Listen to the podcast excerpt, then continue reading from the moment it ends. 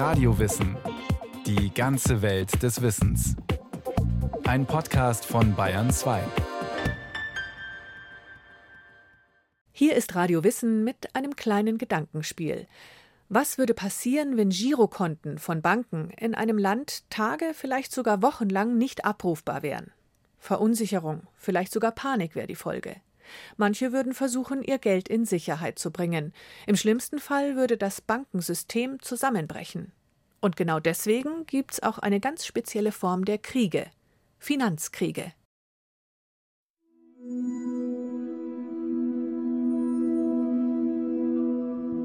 Zweiter Weltkrieg. Konzentrationslager Sachsenhausen, 30 Kilometer nördlich von Berlin.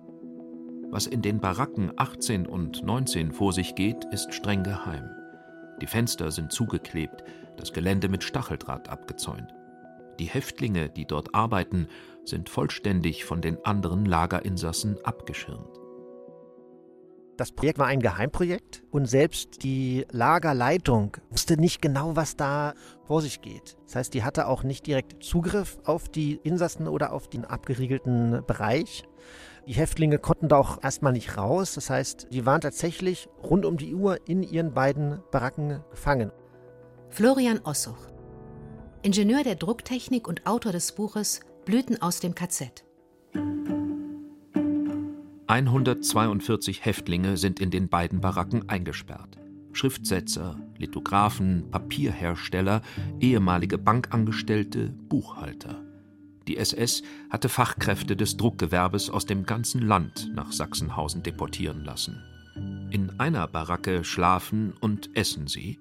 In der anderen Baracke war ein moderner Medienbetrieb eingerichtet. Es war nicht nur eine Druckerei, sondern es war der gesamte, heute würde man sagen, Workflow eines Medienunternehmens. Von Auftragsannahme, von dem Bestellen von Materialien, Farbe, Werkzeugen, Maschinen über Fotoretusche damals und alle handwerklichen Bereiche, die für die damalige Druckproduktion notwendig waren. Die jüdischen Häftlinge müssen für das NS-Regime einen Spezialauftrag erfüllen. Sie stellen Falschgeld her, genauer gesagt falsche englische Pfundnoten, und zwar im ganz großen Stil. Insgesamt drucken sie fast 9 Millionen Geldscheine mit einem Geldwert von fast 140 Millionen Pfund. Das war für damalige Verhältnisse unheimlich viel. Adolf Hitler persönlich soll die sogenannte Operation Bernhard angeordnet haben. Benannt ist sie nach dem SS-Sturmbandführer Bernhard Krüger, der das Fälscherkommando leitete. Mit den Blüten sollte der Kriegsgegner Großbritannien entscheidend geschwächt werden. Das Ziel war, die Scheine mit Flugzeugen über England abzuwerfen um so eine künstliche Inflation zu erzeugen, um die ohnehin schon kriegsgeschwächte britische Wirtschaft in die Knie zu zwingen. Geld als Waffe. Das klingt erstmal seltsam. Aber die massenhafte Verbreitung von Banknoten kann verheerende Folgen haben. Das hatten die Deutschen gut zwei Jahrzehnte zuvor selbst erlebt, sagt der Ökonom Hanno Beck. Er ist Professor für Volkswirtschaftslehre an der Hochschule Pforzheim. Diese Idee ist vor allen Dingen in Deutschland unter dem Eindruck der Inflation der Weimarer Republik entstanden, als man gesehen hat, dass eine, eine Hyperinflation wirklich ein Staat, eine Nation, ein Wirtschaftssystem an den Abgrund stürzt. Anfang der 1920er Jahre war im Deutschen Reich so viel Geld im Umlauf, dass es nahezu wertlos war. Die Reichsregierung selbst hatte massenhaft Banknoten drucken lassen. So stand sie bei vielen Bürgern in der Kreide, die ihr während des Krieges in Form von Kriegsanleihen Geld geliehen haben. Außerdem musste sie den Reparationsforderungen aus dem Ersten Weltkrieg nachkommen. Die Folge war eine extreme Hyperinflation. Das Geld verlor zuletzt stündlich an Wert. Brot kostete eine halbe Million Reichsmark, eine Fahrt mit der Tram eine Viertelmillion. Die Geldentwertung erschwerte aber nicht nur den Alltag, sondern zerstörte auch Existenzen. Stellen Sie sich das so vor, Sie gehen meinetwegen, sagen wir mal, 1922 in Rente und haben sich 30.000 Mark zusammengespart und denken, damit habe ich einen tollen Ruhestand. Und ein Jahr später kriegen Sie für die 30.000 Mark noch nicht mehr mehr eine Zeitung. Also das zerstört wirklich Ihr komplettes Vermögen, Ihr komplettes Lebensmodell. Das, was die Nationalsozialisten in der Weimarer Republik beobachten konnten, wollen sie nun in der Kriegsführung einsetzen. Denn wer alles verloren hat, so das Kalkül des NS-Regimes, der kann und will auch nicht mehr für sein Vaterland kämpfen. Das ist die Idee, dass sie natürlich dann eine Kriegswirtschaft nicht mehr aufrechterhalten können und vor allen Dingen, dass sie dann von innen, von der Bevölkerung Widerstand bekommen. Also eine Bevölkerung, deren Ersparnisse vernichtet werden, die ihr Geld nicht mehr verwenden kann, ist eine Bevölkerung, die möglicherweise auch unwillens ist, noch überhaupt einen Krieg zu führen. Die Häftlinge arbeiten Tag und Nacht. Die Maschinen drucken rund um die Uhr. Wenn im KZ der Strom ausfällt, kommen in Baracke 18 und 19 Dieselgeneratoren zum Einsatz. Insgesamt 16 SS-Männer sind nur dafür abgestellt, die Zwangsarbeiter zu bewachen. Wer nicht spurt, wer nicht mitmacht, dem droht der Tod. Das ist den Häftlingen klar. Aber trotz der unmenschlichen Bedingungen arbeiten sie hochprofessionell. Druckmotive, Wasserzeichen, Seriennummern, bis ins kleinste Detail ahmen sie die echten Pfundnoten nach. Eine Abteilung, die sogenannte Altmacherei, ist nur damit beschäftigt, die Banknoten nicht mehr wie frisch gedruckt aussehen zu lassen. Sie wurden zerknittert, sie wurden vielleicht auch mal eingerissen, sie wurden mit Stempelfarbe bedruckt, was damals in Banken gängig war. Sie wurden vielleicht mal nass gemacht.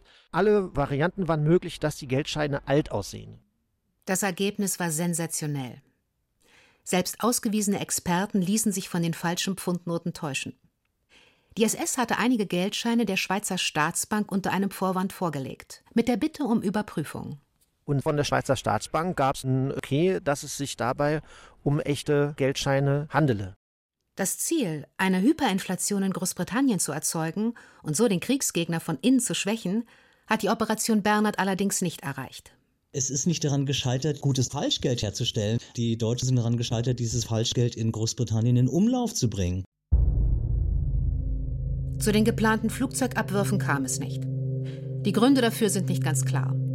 Nur wenige falsche Pfundnoten gelangten tatsächlich in den britischen Hoheitsraum. Wertlos war das Falschgeld für das NS-Regime aber keineswegs. Im Gegenteil. Die SS als Träger der Operation Bernhard konnte damit ihre eigenen international tätigen Offiziere mit gutem Geld ausstatten. Denn die SS-Leute oder auch die Offiziere vom Sicherheitsdienst, die im Ausland tätig waren, in Schweden, in Spanien oder in der Türkei, konnten mit Reichsmark nicht viel anfangen. Aber mit Pfundnoten konnten sie ja Handel treiben. Nach dem Krieg zog die Bank of England vorsorglich alle 50 Pfundnoten ein – um sie gegen eine neue Serie auszutauschen, mit verbesserten Sicherheitsmerkmalen. 2007 bestätigte sie außerdem gegenüber der Presse, dass Operation Bernhard im Hinblick auf die Stabilität des Pfunds The Most Dangerous Ever Seen so gefährlich wie keine andere Aktion gewesen sei. Und es wird berichtet, dass die englische Notenbank damals schockiert war, als sie die ersten Blüten gesehen hat. Schockiert, weil das Falschgeld so gut war und weil Angriffe auf das Geldsystem eines Landes große Sprengkraft haben können. Dem Sowjetherrscher Lenin wird das Zitat zugeschrieben Wer eine Gesellschaft zerstören will, muss ihre Währung ruinieren. Denn ohne ein funktionierendes Geldsystem kein normaler Handel, keine Ersparnisse, keine Entlohnung von Beamten oder Soldaten, zumindest wenn man sie nicht mit Eiern oder Zigaretten bezahlen will. Geld ist das Schmiermittel, das alles am Laufen hält, wie Ökonomen gerne sagen. Das gilt für Friedens- und erst recht für Kriegszeiten, wo ohnehin alles fragil ist. Deshalb waren Angriffe auf die Währung des Gegners immer wieder Teil der Kriegsstrategien.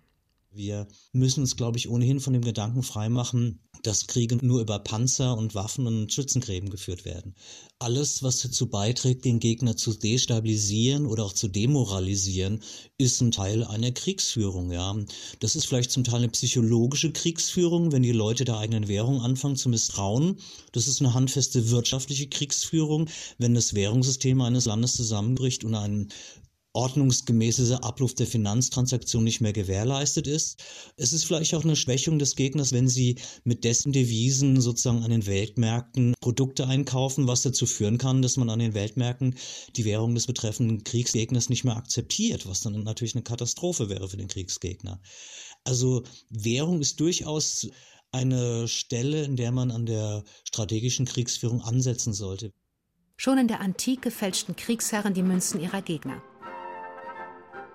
Der Klassiker unter den Finanzkriegen ist aber der Siebenjährige Krieg im 18. Jahrhundert, sagt der Historiker Ulrich Rousseau. Er leitet das Geldmuseum der Deutschen Bundesbank. Der beginnt ja damit, dass der preußische König Friedrich II. in Sachsen einmarschiert, das Land besetzt und bei der Gelegenheit auch die sächsischen Münzstätten erobert und besetzt, mitsamt dem gesamten Inventar. Und das nutzt er, um massenhaft verschlechterte sächsische Münzen prägen zu lassen, mit der er einmal die Wirtschaft seines Feindes ruinieren möchte und zum anderen einen Teil seiner Kriegskosten bestreiten will. Das ist sozusagen eines der bekanntesten vormodernen Beispiele dafür, wie man Geld als Waffe in einem Krieg einsetzen kann. Auch Napoleon hat seine Feinde nicht nur auf dem Schlachtfeld bekämpft, sondern ebenfalls mit Hilfe von Falschgeld. Napoleon hat versucht, die Wirtschaft seines Kriegsgegners Österreich durch das Inverkehrbringen von gefälschtem österreichischem Papiergeld zu schädigen. Ähm, tatsächlich erlebt das österreichische Papiergeld einen, einen rapiden Wertverfall im frühen 19. Jahrhundert. Wobei nicht ganz klar ist, ob das an den Fälschungen lag oder daran, dass die habsburgisch-österreichische Regierung selbst massenhaft Papiergeld hat drucken lassen. So ein Krieg ist schließlich teuer. Wahrscheinlich war eher letzteres der Fall, dass einfach der Geldwert dadurch verfiel, dass man immer mehr Papiergeld in Umlauf gebracht hat. Die Operation Bernhard im Zweiten Weltkrieg gilt als größte Geldfälschungsaktion der Geschichte. Als nach dem Krieg das Ausmaß bekannt wurde, die meisten der jüdischen Zwangsarbeiter aus den Baracken 18 und 19 überlebten den Krieg und konnten darüber berichten, verunsicherte das viele Politiker. Vielleicht war die deutsche Regierung in den folgenden Jahrzehnten deshalb so wachsam. Kochem an der Mosel, Anfang der 1960er Jahre. Aus dem Einfamilienhaus dringt schon seit vielen Monaten nervtötender Lärm. Mehrfach haben sich die Anwohner beschwert, aber es ändert sich nichts. Der Krach geht weiter. Die ehemalige Arztvilla wird im Auftrag der Deutschen Bundesbank komplett umgebaut. Aus ihr soll ein Schulungszentrum werden mit einem Luftschutzbunker im Keller. So lautet die offizielle Erklärung. Seltsam aber, dass auch nach dem Umbau weiter so viele Lieferfahrzeuge vor der Villa halten. Was die Anwohner nicht wussten, unterhalb des Hauses gab es einen riesigen Tresor. Darin lagerte die BBK 2, eine Art Notwährung. Sie sollte die BBK 1, das war die normale D-Mark, im Fall der Fälle ersetzen. So stand es in internen Dokumenten der Bundesbank. Der Hintergrund für die Entstehung der BBK 2 ist natürlich der Kalte Krieg. Man befürchtete, dass die Sowjetunion oder andere Ostblockstaaten die Bundesrepublik mit Falschgeld überfluten könnten. Bereits einige Jahre zuvor, Anfang der 1950er, hatte es eine explosionsartige Vermehrung von Falschgeld in Westdeutschland gegeben. Weil die Blüten so zahlreich und so plötzlich auftauchten, spekulierte man, dass politische Akteure dahinter stecken könnten. Für solche Fälle wollte man künftig gewappnet sein. Man wollte in der Lage sein, den gesamten Bargeldumlauf auf einen Schlag durch die neue Ersatzwährung austauschen zu können. Tatsächlich hat man den Bestand dieser Ersatzserie auch immer an den weiter steigenden Bargeldumlauf angepasst. Das heißt, man hat immer wieder mal Chargen nachgedruckt, weil der Bargeldumlauf in Deutschland ja stieg, damit man sozusagen da auf dem neuesten Stand war. Deshalb auch die vielen Lieferfahrzeuge. Sie brachten regelmäßig neue Geldscheine zur Villa. 1974 lagerten in dem unterirdischen Tresor mehr als 25 Milliarden D-Mark des Ersatzgeldes. Auf den ersten Blick sah die BBK 2 der BBK 1 sehr ähnlich. Die gleichen Farben, die gleichen Konterfeis nur die designerische Gestaltung ist etwas unterschiedlich. Und wenn wir die Scheine im Museum bei Führungen zeigen, denn da stellen wir sie ja aus, dann sagen ganz viele Ältere, oh, das kenne ich, um dann sozusagen zu stutzen und dann zu sagen, naja, sieht doch irgendwie ein bisschen anders aus als das Geld, das ich aus der Vergangenheit kannte. Auch wenn der Lagerort in Kochem streng geheim war. Dass es die BBK 2 gab, wurde nicht verheimlicht. Die Bundesbank hatte bereits 1962 in einem ihrer Monatsberichte darüber informiert. Einige Zeitungen machten kurze Meldungen daraus. Trotzdem hatte kaum jemand Notiz davon genommen. Wirklich geheim war es ja nicht, denn es ist ja, wenn auch an ziemlich entlegener Stelle, schon zeitgenössisch darüber berichtet worden, dass es diese Ersatzserie gab. Zum Einsatz kam die BBK 2 nicht.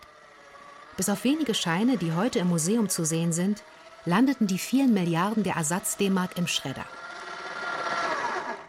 nachdem 1989 mit dem Ende des Kalten Krieges der Grund für ihre Existenz entfallen war, ist sie dann auch vernichtet worden. Und damit Ende der Geschichte? Keineswegs.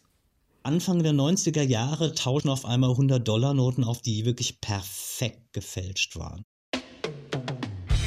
Der sogenannte Superdollar war ein Schock für die Amerikaner.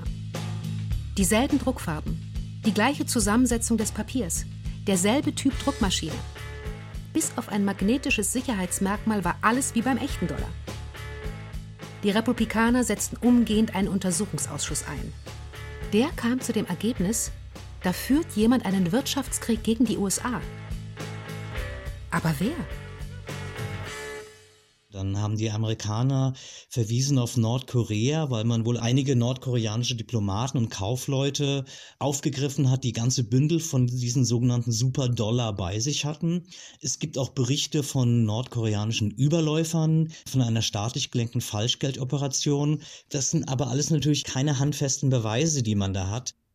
Für die Regierung unter George W. Bush war es dennoch Grund genug, die Verhandlungen über das nordkoreanische Atomwaffenprogramm abzubrechen. Aber die Nordkoreaner als Urheber des Superdollars? Das überzeugt nicht alle. Kritiker dieser Theorie sagen, dass die Koreaner gar nicht die Mittel haben, um so perfekte Blüten herzustellen und sagen deswegen, ja, die einzigen, die wirklich die Druckerfarbe und das Papier und das alles hätten, um perfekte Dollars herzustellen, wären die Amerikaner selbst, weswegen dann gerne behauptet wird, diese Superdollars werden vom CIA hergestellt, um damit verdeckte Operationen vorbei am Kongress zu finanzieren. Seit vielen Jahren ranken sich Mythen und Gerüchte um den Superdollar. Wer dahinter steckt, ist bis heute nicht geklärt. Ebenso wenig wie die Motive, ihn in Umlauf zu bringen. Denn dass das Falschgeld den richtigen Dollar destabilisieren soll, ist ziemlich abwegig. Schon allein, weil Bargeld heute einen ganz anderen Stellenwert hat als früher. Banknoten und Münzen machen nur noch einen sehr kleinen Teil der Geldmenge aus. Und man kann jederzeit auf Zahlungen per Karte ausweichen. Ohnehin läuft heute fast alles digital. Innerhalb von Sekunden werden riesige Summen ans andere Ende der Welt transferiert. Das erleichtert den internationalen Handel enorm, birgt aber auch neue Risiken. Angriffe auf Währungen oder das Geldsystem eines Staates würden deshalb heute vermutlich ganz anders aussehen. Das wissen auch die Amerikaner. Fort Meade, 40 Kilometer nördlich von Washington, D.C., im März 2009. Eine Handvoll Teilnehmer sitzt an V-förmig angeordneten Tischen. An der Wand vor ihnen hängen große Monitore. Sie zeigen Zahlen, Grafiken, Statistiken. Eingeladen zu dem Treffen hat das US-Verteidigungsministerium. Anders als sonst sind aber nur wenige Militärstrategen und Geheimdienstmitarbeiter dabei. Stattdessen Hedgefondsmanager, Investmentbanker, Wirtschaftsprofessoren. Der Politblog Politico berichtete ein paar Monate nach dem eigentlich geheimen Treffen darüber. Die Journalisten hatten für ihren Artikel mit mehreren Teilnehmern gesprochen. Namentlich genannt ist aber nur Paul Bracken, Private Equity Experte der renommierten Yale School of Management. Zwei Tage lang sitzen die Angehörigen des Verteidigungsministeriums mit den Finanzexperten zusammen. Die Pentagon-Mitarbeiter wollen verstehen, wie die Geldelite tickt und wie die Märkte im Fall der Fälle reagieren würden. Dafür simulieren sie verschiedene Szenarien. Zum Beispiel Was würde passieren, wenn Nordkorea zusammenbricht? Wer würde dem Failed State noch Geld leihen? Oder Welche Folgen hätte es, wenn China als größter Kreditgeber der USA alle amerikanischen Anleihen abstoßen würde? Stürzt der Dollar ins Bodenlose? Wer würde als Geldgeber einspringen? Die Pentagon-Mitarbeiter, so ist es überliefert, zeichnen alle Antworten der Finanzexperten penibel auf. Dem Treffen in Fort Meade vorausgegangen waren mehrere Ereignisse, die der ganzen Welt vor Augen geführt hatten, wie fragil das Finanzsystem geworden ist. Das eindrücklichste Beispiel war die Finanzkrise ab 2008, bei der Aktienkurse in wenigen Tagen in den Keller rauschten. Milliardenwerte lösten sich in Luft auf. Die Ersparnisse vieler Menschen waren vernichtet. Mancherorts hatte man tatsächlich den Eindruck, dass gerade alles zusammenbricht. Auch in Deutschland.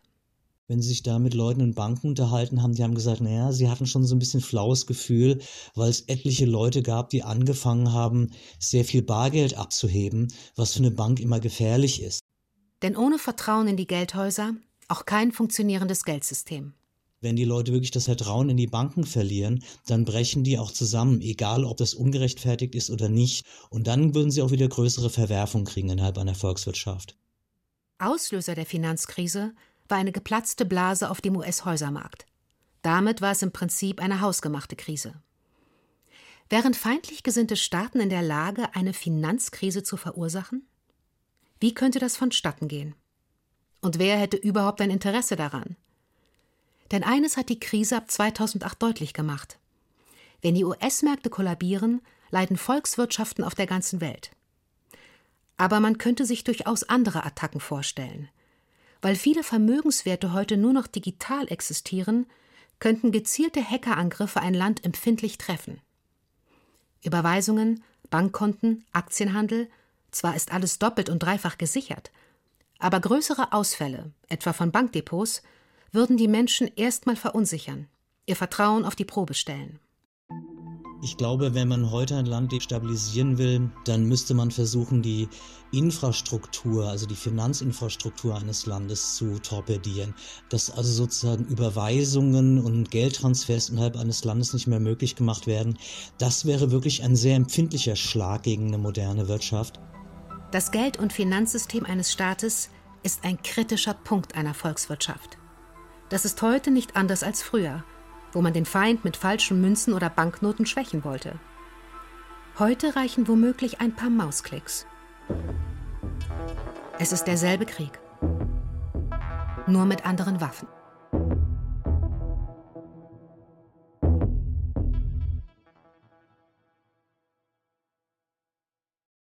Das war Radio Wissen, ein Podcast von Bayern 2. Autorin dieser Folge Maike Broska. Regie führte Christiane Klenz. Es sprachen Stefanie Schönfeld und Thomas Leubel, Technik Monika Xenger, Redaktion Nicole Ruchlack. Wenn Sie keine Folge mehr verpassen wollen, abonnieren Sie Radio Wissen unter bayern2.de slash podcast und überall, wo es Podcasts gibt.